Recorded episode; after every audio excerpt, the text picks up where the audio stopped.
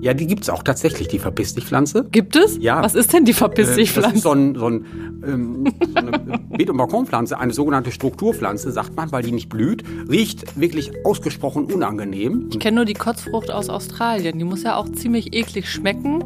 Man kann sich denken, wonach. Ja. Also, Warum man die dann isst, ist mir schleierhaft, aber okay. Schön, dass ihr wieder dabei seid beim Garten-Podcast Dein Fleckchen Grün. Ich bin Amelie Fröhlich, Journalistin und Moderatorin beim Fernsehen und Radio und hier in diesem Podcast die Fragenstellerin. Der Experte an meiner Seite, wie immer, ist Werner Peitzmann. Werner, vielleicht stellst du dich ganz kurz selbst vor? ja, mein Name ist Werner Peitzmann. Ich bin von der Ausbildung her Diplom-Gartenbauingenieur, habe vor ganz vielen Jahren meine gärtnerische Ausbildung im Blumen- und Zierpflanzenbau absolviert. Bin auch in einer Gärtnerei aufgewachsen, also von daher habe ich schon ganz, ganz lange mit dem grünen Bereich zu tun. Jetzt bei der Compo kümmere ich mich um die Arbeitsbereiche Kundenschulung und Fachberatung. Werner, heute soll es ja bei uns um das Thema Kräuter gehen. Sehr spannend, finde ich. Also äh, ich hoffe, dass ich da auch noch so ein bisschen was mitnehmen kann. Ich muss nämlich gestehen, bisher bin ich nicht so eine erfolgreiche Kräuterzüchterin. Von daher freue ich mich auch sehr über deine Tipps. Und im August ist ja auch eine ganz gute Zeit, um nochmal Kräuter auszusehen. Welche denn genau? Ja, äh, kann man im Grunde schon so sagen. August ist eigentlich da noch ein perfekter Monat dafür. Es ist noch warm, wir haben noch sehr lange Tage, so dass man wirklich noch allerlei aussehen kann, dass es auch auf jeden Fall noch gut funktioniert. Und wenn ich da jetzt einfach mal Rucola nenne als äh, Kräuterart oder auch Dill oder auch Sauerampfer oder Portulak, Winterportulak, dann sind das auf jeden Fall schon mal Arten, die man jetzt noch gut aussehen kann. Geht natürlich auch noch mit Radieschen, mit Spinat, mit Feldsalat. Und da muss man auch sagen, ist der Übergang zwischen Kraut und Gemüse oft auch relativ fließend. Äh, vielleicht besonders gut bei Rucola. Schmeckt ja sehr würzig, aber auf der anderen Seite wird es eigentlich eher als Gemüse verkauft. Von daher, wie gesagt, ist der Übergang manchmal auch so fließend. Und gegessen im Salat, ne? Genau, also es klingt auf jeden Fall schon richtig super, finde ich. Also da waren ganz viele leckere Sachen dabei. Ich kann mir also im August noch so ein kleines, ich nenne es jetzt mal Herbstbeet anlegen mit Radieschen und Rucola, hast du ja auch gerade gesagt. Ähm, was kann ich denn im Topf oder im Balkonkasten aussehen?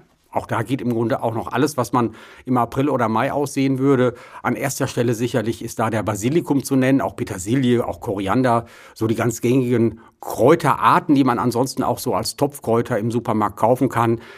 Wo man da allerdings dann ganz oft das Problem hat, dass die jetzt nicht so eine dolle Lebensdauer haben. Von daher ist das wirklich auch ein, ein guter Tipp, das selber auszusehen, weil das einfach besser funktioniert, als wenn man versuchen wollte, diese Topfkräuter zu ertüchtigen. Und wann kann ich äh, die dann ernten? Das dauert dann nur wenige Wochen. Äh, So Basilikum oder Petersilie, die kommen ja ganz, ganz schnell zur Keimung und dass man dann auch vier, fünf, sechs Wochen später dann schon die ersten Blättchen dann äh, abzupfen kann, abschneiden kann und dann seine Tomaten oder was auch immer damit verfeinern kann. Wenn ich jetzt sage, ach, ich hätte aber auf jeden Fall auch im Winter gerne noch so ein paar Kräuter, kannst du da ein paar Beispiele nennen, die so ein bisschen winterfest sind? Äh, Was auf jeden Fall ganz, ganz winterfest ist, ist die Zitronenmelisse. Das sind auch viele Minzesorten, Minzearten auch teilweise, die dann wirklich richtig ähm, winterhart sind. Rosmarin ist in aller Regel auch winterhart. Äh, Da hätte man manchmal tatsächlich das Problem äh, beim Rosmarin, wenn man einen, einen sehr kalten Winter hat, ohne dass Schnee liegt. Das Ja. kommt ja hierzulande leider, nicht leider, glücklicherweise nicht allzu oft. Oder leider? Also Ja. Schnee kann schön sein, muss aber nicht. Schnee wäre auch der vorteilhaft oder wäre vorteilhaft, aber ein kalter Winter ohne Schnee, das äh, tut ja vielen Pflanzen wirklich nicht gut, äh, weil die das einfach da nicht gut vertragen. Und das wäre auch beim Rosmarin der Fall. Der würde dann auswintern, so sagt man das. Und ähm, wie hattest du ja gefragt, welche ähm, Kräuterarten winterhart sind. Das ist auch Schnittlauch beispielsweise oder auch Liebstöckel. Da gibt's also eine ganze Vielzahl an Arten, die dann auch den Winter über äh, fit bleiben und teilweise auch noch beerntet werden können. Rosmarin hatten wir schon genannt. Äh, Auch den kann man noch im Winter beernten. Äh, Das sollte man allerdings dann nur sehr moderat machen, weil natürlich im Winter nichts nachwächst. Guck mal, da habe ich doch schon was mitgenommen. Im August jedenfalls sind die äh, Temperaturen noch nicht so frostig, eigentlich ja noch äh, richtig schön oft, also perfekt für so einen schönen lauen Grillabend auf dem Balkon oder auf der Terrasse, vielleicht auch mit ein paar erfrischenden Cocktails. Ähm, und auch dafür sind Kräuter ja perfekt, also Grillgemüse ähm, oder Grillfleisch und dafür ein bisschen Gewürz oder eben für Cocktails. Ähm, ich denke da zum Beispiel an die Minze, die hast du eben erwähnt. Die ist ja auch super für so einen leckeren Hugo. Was fällt dir da noch so ein? Äh, Zitronenmelisse, auf jeden Fall. Ähm, auch so für Soßen kann man das ja ganz gut verwenden oder auch für Fischgerichte. Salbei, Salbeibutter. Auch das ist natürlich Ach, durchaus eine äh, ne, ne schöne Sache. Und gerade beim Salbei ähm, gibt es so viele verschiedene Sorten. Der ist dann auch Du hattest die Cocktails schon angesprochen, auch cocktailtauglich. Äh, da kann man auch ganz viel mitmachen. Rosmarinkartoffeln fallen mir noch ein. Rosmarinkartoffeln, das auf jeden Sehr Fall auch. Äh, und das sind ja alles wirklich dann so diese schönen ähm, Gewürze oder auch die Geschmacksrichtungen, die Richtung mediterran gehen und die dann irgendwie den Sommer dann noch mal ein bisschen schöner machen. Auf jeden Fall. Ich spinne mal ein bisschen, spinne mal ein bisschen weiter. Ähm, Kräuter haben ja auch eine heilende Wirkung. Man könnte daher ja auch passend für die bevorstehende kalte Jahreszeit äh, so eine kleine Kräuterapotheke zum Beispiel pflanzen. Was könnte denn da so rein? Salbei ist auch da wieder zu nennen. Und es gibt ja auch im Handel. Alleskönner. Äh, in der Tat, so ein bisschen Alleskönner. Äh, gibt es ja auch im Handel Salbei-Bonbons oder wenn man irgendwie mit Husten zu tun hat, äh, dann hilft Salbei ja tatsächlich auch ganz gut. Für die Stimme gut, ne? Ist das hier, wohl ganz gut, genau. Hier im Podcast sprechen auch wichtig. In Verbindung mit, mit Honig sicherlich immer ganz gut. Ähm, beim Thymian, dem sagt man ja auch da durchaus eine heilende Wirkung nach. Da gibt es ja auch einen Wirkstoff, der da drin ist. Thymol nennt er sich. Auch das ist ja durchaus ähm, eine gute Möglichkeit, wieder ein bisschen fitter zu werden. Und auch beim Rosmarin, dem sagt man das ja auch nach, dass er eher belebend ist und so, wenn man sich jetzt in die Badewanne setzt und hat dann irgendwie so ein Rosmarinbad, dann ist das äh, ganz ja, erfrischend und belebend. Vielleicht nicht gerade. Nicht vorm Schlafen gehen. Nicht direkt vorm Schlafen gehen, sicherlich nicht der ganz glorreiche Tipp, aber so zu anderen Tageszeiten sicherlich ganz schön ich jetzt neulich mal gelesen, Lavendel wirkt so beruhigend. Das vielleicht vorm Schlafen gehen. Hat vielleicht keine heilende Wirkung, aber zumindest äh, es gut. Lavendel soll ja auch noch äh, ganz gut sein gegen Motten, weil so Duft Stimmt. Die äh, stopft man ja dann auch schon mal mit Lavendel. Das Hat meine Mutter immer im Schrank, so Lavendelkissen. Hm. Vielleicht sollte ich es meinem Bruder mal empfehlen. Er hat manchmal Probleme mit Motten. Vielleicht hört er ja unseren Podcast. Ich hoffe. äh, so, Werner, und an dieser Stelle kommt jetzt was Neues. Wir beide wissen wirklich selbst nicht genau, was jetzt kommt. Ich habe nur so viel äh, gesagt bekommen. Die Redaktion hat sich für uns ein kleines Quiz ausgedacht. Ähm, wir beide haben keine Ahnung, was für Fragen kommen. Das heißt, wir versuchen beide die richtigen Antworten zu erraten. Also im besten Fall wissen wir sie natürlich. Ähm, und ich glaube, Werner, da bin ich auf jeden Fall auf dein Fachwissen angewiesen. Also wir schauen mal, was für Fragen kommen. Magst du denn eigentlich so Quizshows, sowas, Wer wird Millionär oder so, guckst du das? Äh, grundsätzlich ja. Ähm, bin auch bei Wer wird Millionär mal als Zuschauer mit dabei gewesen. Ach ja. ja. Ja, ist schon viele Jahre her. Fand ich damals hochspannend. Hatte nämlich einen ganz großen Vorteil. Äh, ich hatte einen so einen tollen Sitzplatz und damals auch noch so gute Augen, dass ich bei dem Jauch direkt auf den Monitor gucken Ach, konnte. Cool. Ich saß da so schräg dahinter. Ja. Und äh, das war wirklich spannend, weil der hatte die Antworten nämlich auch nicht früher, als die, äh, als es dann insgesamt dann zur Auflösung kam. Das sagt er ja auch immer. Ja, ne? ist auch so gewesen. Moderator. Und ähm, da gibt's doch auch immer diese Zuschauerfragen. Ähm, hast du dich denn da mal melden können? Also da kann man doch aufstehen, wenn man das weiß. Oder gab's diesen Zusatzjoker damals noch nicht? Das, der ist später eingeführt das worden. Das war, glaube ich, später und das war so ein Prominenten-Special. Da war das damals nicht der Fall gewesen. Ah, Prominente. Wer war denn da? Ähm, Jürgen Rüttgers damals. Ach, das ist cool. schon länger her. Politiker, für die, Politiker. die äh, sich noch nicht, äh, nicht mehr dran erinnern können. Ist ja schon ein bisschen raus aus der aktiven Politik. Ich weiß nicht, ob der noch was im Hintergrund hat. Der war, glaube ich, bis 2010 war der Ministerpräsident. Von 2005 bis 2010, ja, ja. Mhm, genau, aber danach ja. So, wir schweifen ab, Werner. Wir kommen nämlich jetzt zu sowas ähnlichem wie Wer wird Millionär? Vier Antwortmöglichkeiten bekommen wir, ist mir gesagt worden. Äh, Gott sei Dank, sage ich mal. Ähm, eins kann ich schon sagen, selbst wenn wir beide richtig liegen, ich vermute, wir werden keine Millionäre danach sein. Ich fürchte auch nicht, nein. So, pass auf. Wir haben vor uns Umschläge liegen. Soll ich mal anfangen oder möchtest du? Fang du mal an. Okay, also ich fange mal an. Ich habe tatsächlich auch noch nicht drauf geschaut. In dem Umschlag ist die Antwort, der ist aber zugeklebt. Die Frage ist, in Shakespeare, Shakespeares Hamlet überreicht Ophelia Hamlet ein mediterranes Kraut als Symbol der Treue, damit er sie nicht vergessen möge. Um welches Kraut handelt es sich dabei? Guck mal, was wir hier für eine intellektuelle Redaktion haben. Also, ähm, ich lese mal die Antwortmöglichkeiten vor. A. Thymian, B. Lavendel, C. Rosmarin oder D. Basilikum. Ein mediterranes Kraut als Symbol der Treue. Äh, sag mal die ersten drei. Basilikum, ja. glaube ich, ist es nicht. Also Thymian war A, B Lavendel, C Rosmarin und D Basilikum. Boah, Lavendel? Ich sag mal einer von den ersten dreien. Also ich würde Lavendel. Dann nehmen wir Lavendel. Ja, riecht halt ja, obwohl die anderen Sachen riechen auch gut, ne? Aber Lavendel ja, sieht auch schön aus. Und Lavendel hat eher noch mal was äh, außerhalb der Küche. Komm, wir loggen ein. ah, Rosmarin. Oh. Also, so, Moment. Ich glaube, hier gibt es noch die Hintergrundstory dazu. Es ist der Rosmarin, den Ophelia Hamlet überreicht. Rosmarin gilt daher auch als, als ein Symbol der Liebe und Treue. Wusste ich auch noch nicht. Muss ich mal ein bisschen Rosmarin mit nach Hause bringen.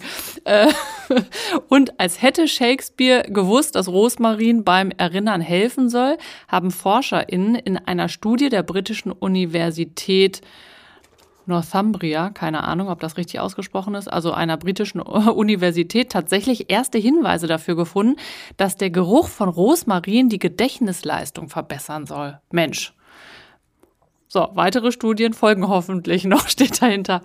Okay, Rosmarin als Symbol der Liebe und Treue und ist gut fürs Gedächtnis. Also, wir sollten mehr Rosmarin ja. kaufen, pflanzen, zu uns nehmen, anschauen und so weiter. So, du bist dran. Ich glaube, die kriegen wir hin, die Frage. Welche Kräuterblüten sind nicht essbar? Petersilienblüten, Ringelblumenblüten, Kapuzinerkresseblüten, Kamilleblüten. Also Kamille und Kapuzinerkresse ist auf jeden Fall essbar, oder? So, und sag nochmal die ersten beiden. Petersilie und Ringelblume. Also da, bei den beiden weiß ich es jetzt nicht. Petersilie würde ich sagen, kann man oder kann man nicht? Ne? Du schüttelst schon den Kopf. Nee, also ist mir nicht bekannt. Ringelblume schon. Ah, ja, guck mal, wenn du Ringelblume weißt. Ich würde mal sagen, Petersilie ist, äh, Petersilienblüten sind. Komm, wir brauchen mal eine richtige Antwort. Generell gilt, die Dosis macht das Gift. Zu viel von einem Kraut ist in der Regel nicht bekömmlich. Auf welche Blüten man aber immer verzichten sollte, sind die Blüten der Petersilie. Yeah. Das liegt an dem giftigen Apiol. Auch in den Blättern steigt der Apiolgehalt zur Blütezeit an. Schwangere sollten besonders aufpassen und komplett auf Petersilie verzichten, denn aufgrund des hohen Apiolgehalts wurde Petersilie früher auch benutzt, um einen Schwangerschaftsabbruch herbeizuführen. Uh.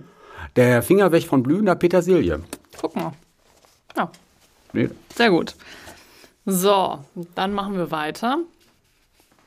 Löwenzahn trägt unter anderem auch folgenden Spitznamen. Sehr schön. Das erste gefällt mir schon außergewöhnlich gut. A. Pissblume. B. Goldene Katzenblume. C.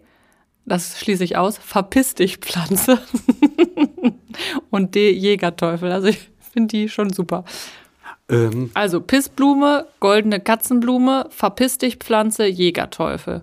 C schließe ich aus. Ja, die gibt es auch tatsächlich, die Verpiss dich Pflanze. Gibt es? Ja. Was ist denn die Verpiss dich Pflanze? Äh, das ist so, ein, so, ein, ähm, so eine Beet- und Balkonpflanze, eine sogenannte Strukturpflanze, sagt man, weil die nicht blüht, riecht wirklich ausgesprochen unangenehm ah.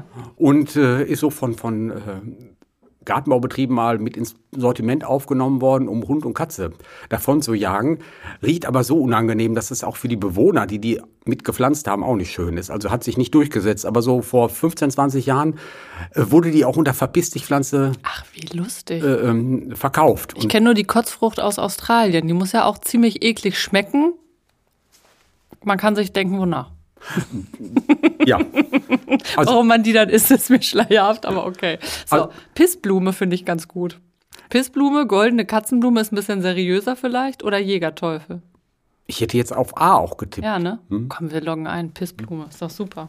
Und wenn nicht, nennen wir Löwenzahn in Zukunft Pissblume.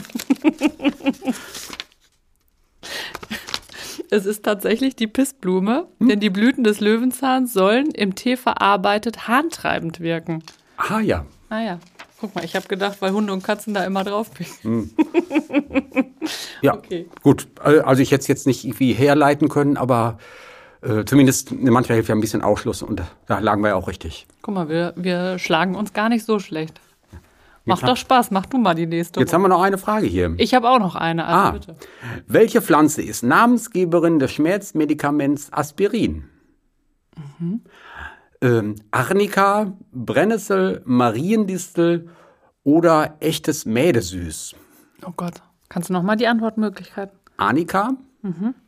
Brennnessel, mhm. Mariendistel und echtes Mädesüß. Hast du irgendeine Ahnung? Ich nicht. Brennnessel kann ich ausschließen, glaube ich, weil ähm, jetzt habe ich, Brennnessel ist ja so der deutsche Name, mhm. der lateinische Name ist Urtica urens, da kann man also, nee. da kommt jetzt irgendwie nichts her.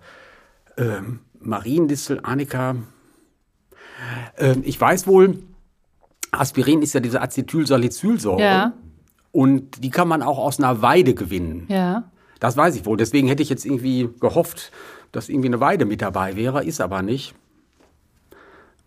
Ich weiß es nicht, aber die Distel glaube ich auch nicht. A oder D hätte ich jetzt ja, gesagt. Guck mal, ich hätte zu A tendiert, obwohl ich es nicht weiß, aber. Sollen wir mal A sagen? Ja. Oder, oder D, aber sagen wir mal A. Was, was ist D? Echtes Mädesüß. Hm. Ich weiß nicht. Ich würde A nehmen, aber Werner, du kannst auch sagen D, weil du hast im also, Zweifel mehr Ahnung. Ja, aber ich bin, da stehe ich im Grunde auch. Das echte Mädesüß. Ah. Das echte Mädesüß enthält als enthält Vorläufersubstanzen der Salicylsäure. Ähm, 1897 gelang es dem Apotheker Felix Hoffmann, aus der Säure Acetylsalicylsäure zu gewinnen. Ähm, der Name Aspirin leitet sich daher aus dem ursprünglichen lateinischen Namen des Mädesüß Spirea ulmaria, heute Filipendula ulmaria, ab. So, Zungenbrecher. Was ist aber jetzt wirklich. Also, du bist ja schon ganz gut in Sachen Nerdwissen, aber da bist auch du raus. Das, ja. So, griechische Mythologie.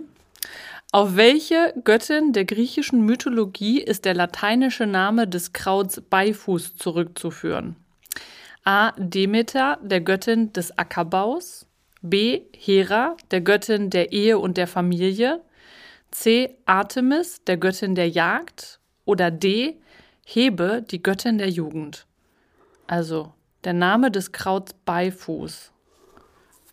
Demeter, Göttin des Ackerbaus, Hera, der Göttin der Ehe und der Familie, Artemis, der Göttin der Jagd, Hebe, die Göttin der Jugend. Oh Gott. Kannst du es irgendwie herleiten? Demeter ist ja auch dieser äh, Demeter-Bund. Mhm. Gibt es ja auch so Obst und ja. Gemüse, was dann nach Demeter äh, angebaut wird. Das glaube ich ist es nicht.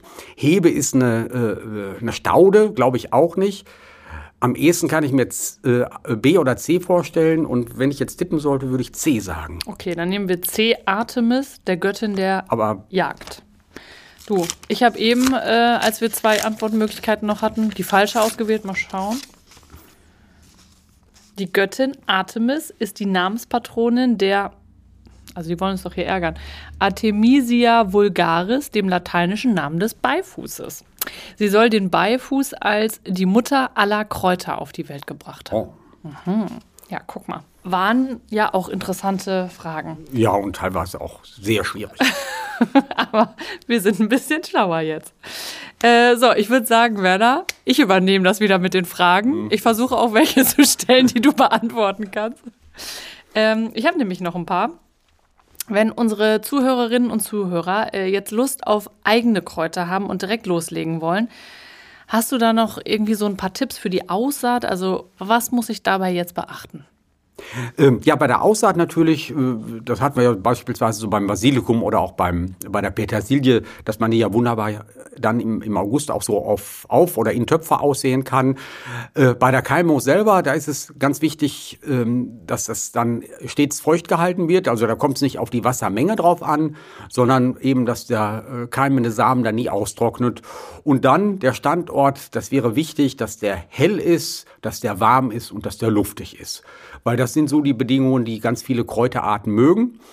Ähm, dass ich gut das Aroma ausprägen kann einerseits und ähm, das mit der Luftigkeit ist durchaus auch wichtig, äh, dass sich so Pilzkrankheiten nicht so rasch ansiedeln können. Hm. Ein wiederkehrendes Thema, ne? Das äh, kann man wirklich auf ganz viele Themen ähm, beziehen. Also generell auch eher ein sonniger äh, Standort oder ist auch bei manchen so schattig besser? Hm. Licht, aber schattig. Äh, also da wäre es wirklich äh, wichtig, volle Sonne. Mhm. Und kann man sich so ein bisschen auch herleiten ähm, an der Herkunft der Kräuter und vielleicht, was wir äh, auch eben mit, mit, mit der Luftigkeit und mit der Anfälligkeit für Pilzkrankheiten angeht, da ist mir das wirklich nochmal ganz wichtig, das auch zu sagen.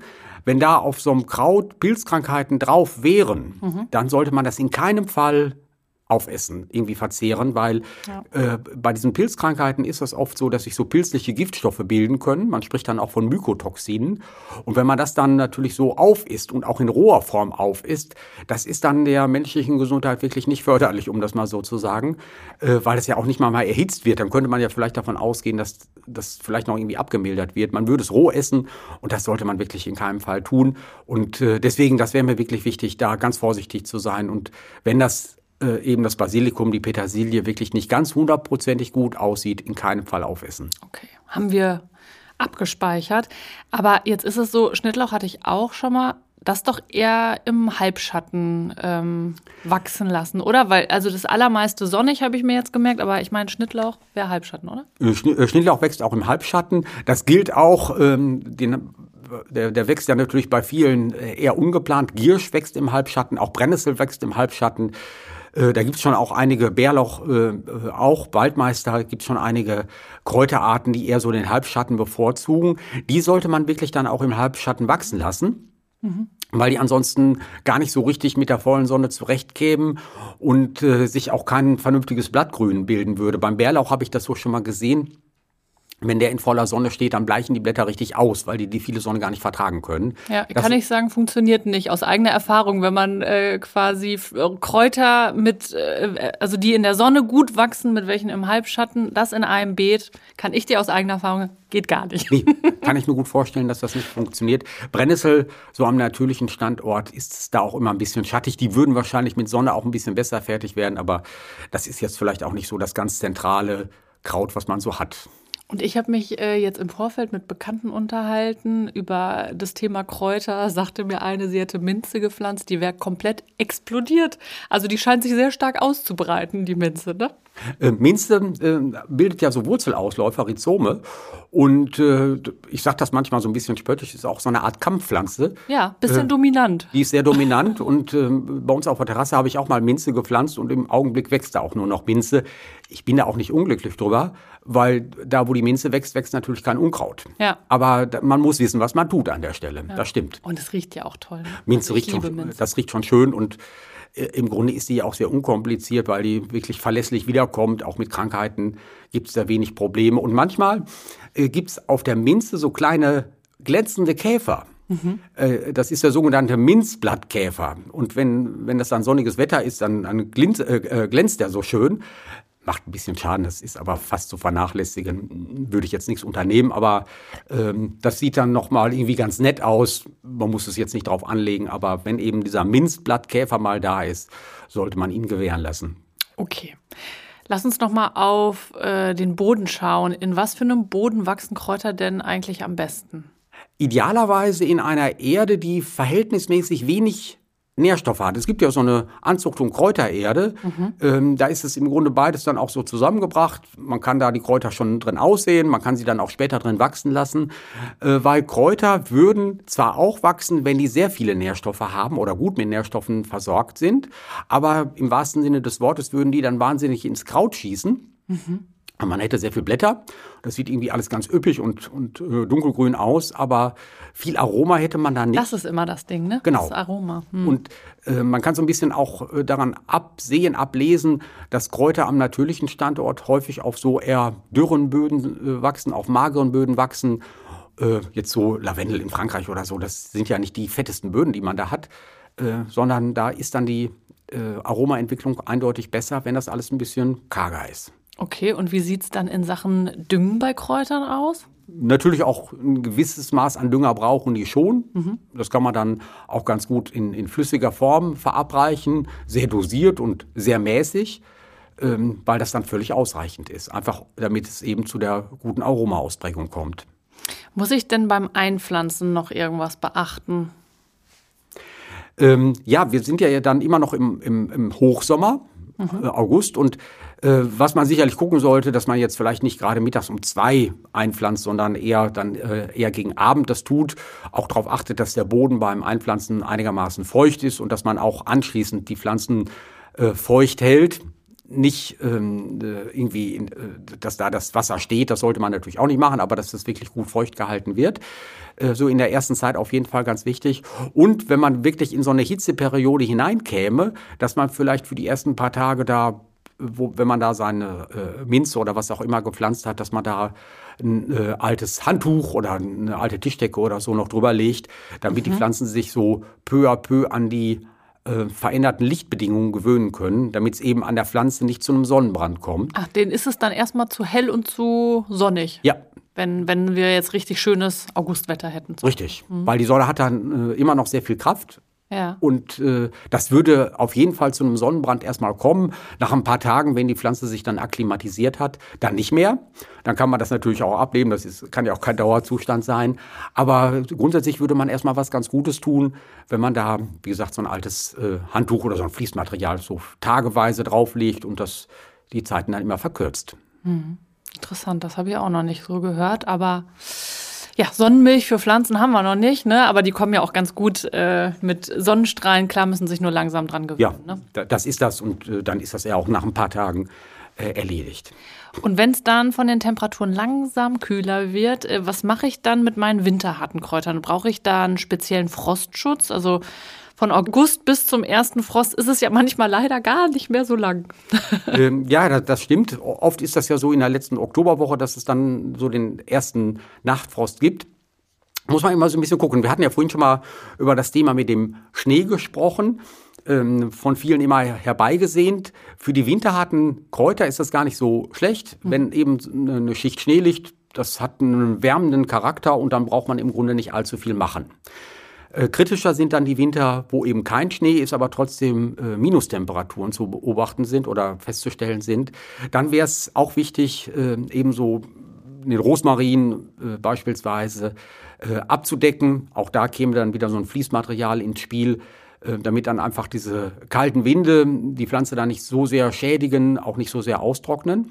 Und was man auch immer gucken sollte, ähm, oftmals hat man die ja irgendwie in, in Gefäßen, in, in einem Kasten oder in einem, in einem Topf. Kübel, in einem großen Topf, in so einem Terrakotta-Gefäß, dass man äh, auch Sorge dafür trägt, dass der Topf an sich geschützt ist. Weil bei Hättest du mir mal ein bisschen eher sagen sollen. ich habe so einen Terrakotta-Topf und da ist tatsächlich außen was wird richtig abgesprungen, ne? Vor Kälte. ja, das kann passieren. Äh, Das ist einmal, weil der Topf das dann nicht so, nicht so gut äh, ertragen kann. Und die Pflanze oft auch nicht. Die ist oft von der Wurzel empfindlicher als vom oberirdischen Teil. Der oberirdische Teil, der passt sich so ein bisschen auch äh, den Temperaturverhältnissen an. Die Wurzel erfriert oft relativ rasch. okay. Und von der Seite her, das wäre dann so ein doppelter Effekt, der dann zustande käme, dass man äh, den Topf schützt, damit der Topf eben unversehrt bleibt. Terrakotta ist ja auch nicht ganz so günstig. Und dass die Wurzel auch nicht erfriert. Ja. Und oben abdecken kann ja auch nicht schaden, wenn es jetzt wirklich richtig äh, kalt ist, ne? Minustemperaturen, aber eben den Topf nicht vergessen. Eben den Topf nicht vergessen. Passiert mir auch nicht mehr.